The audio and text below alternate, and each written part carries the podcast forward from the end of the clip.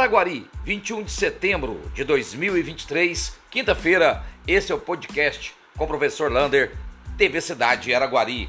E vem registrando em nossa cidade vários incêndios, principalmente em residências, ora por causa de calor, ora por causa de material inflamável dentro de casa. O bombeiro está tendo muito trabalho visitando essas residências para apagar esses fogos. Um dia desse foi uma frigideira que ficou no fogo bem alto. Portanto, tome com muito cuidado e principalmente também na vegetação. Por causa desse calor excessivo, o mato está seco. Qualquer garrafa jogada no mato, até a garrafa, ela faz pegar o fogo por causa da luz solar. E saiu já a programação da Festa do Rosário, a Festa do Congados, Moçambiques e Catupés de Araguari. Ela vai começar oficialmente dia 29 de setembro até o dia 15 do 10, quando é a missa conga de manhã lá na Igreja do Rosário. Mas lembrando, durante todo o mês de setembro, os congados já visitam a Igreja do Rosário para começar a festa. E a alvorada, então, vai dar o início a essa novena. Portanto, participe bastante dessa festa centenária de Araguari. E agora atenção, atenção vendedor ambulante de alimentos que usam rodas, por exemplo, food trucks, carrinho, caminhonete, qualquer um destes. Você tem até dia 31 de dezembro para fazer o seu cadastro lá na Procuradoria Geral do município, para que, caso tenha eventos o ano que vem, você seja cadastrado na prefeitura para participar. Exemplo, aquelas festas da FAEC, quando acontece ali no palácio atrás, ficam todos aqueles barzinhos lá, muitos food trucks ou com rodas. Você precisa fazer este cadastro para trabalhar nestes locais. Não esqueçam, e serão cadastrados apenas os 27 primeiros vendedores ambulantes. E olha só, reclamação lá na policlínica. Diz que tem três meses que o telefone lá não está funcionando, dificultando o atendimento à população.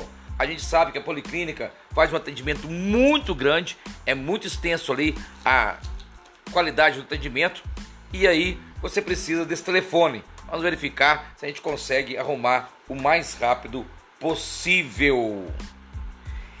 E atenção, dia 8 e 22 de outubro vai ter um simulado de evacuação da região do entorno da usina Capim Branco 1 e Capim Branco 2.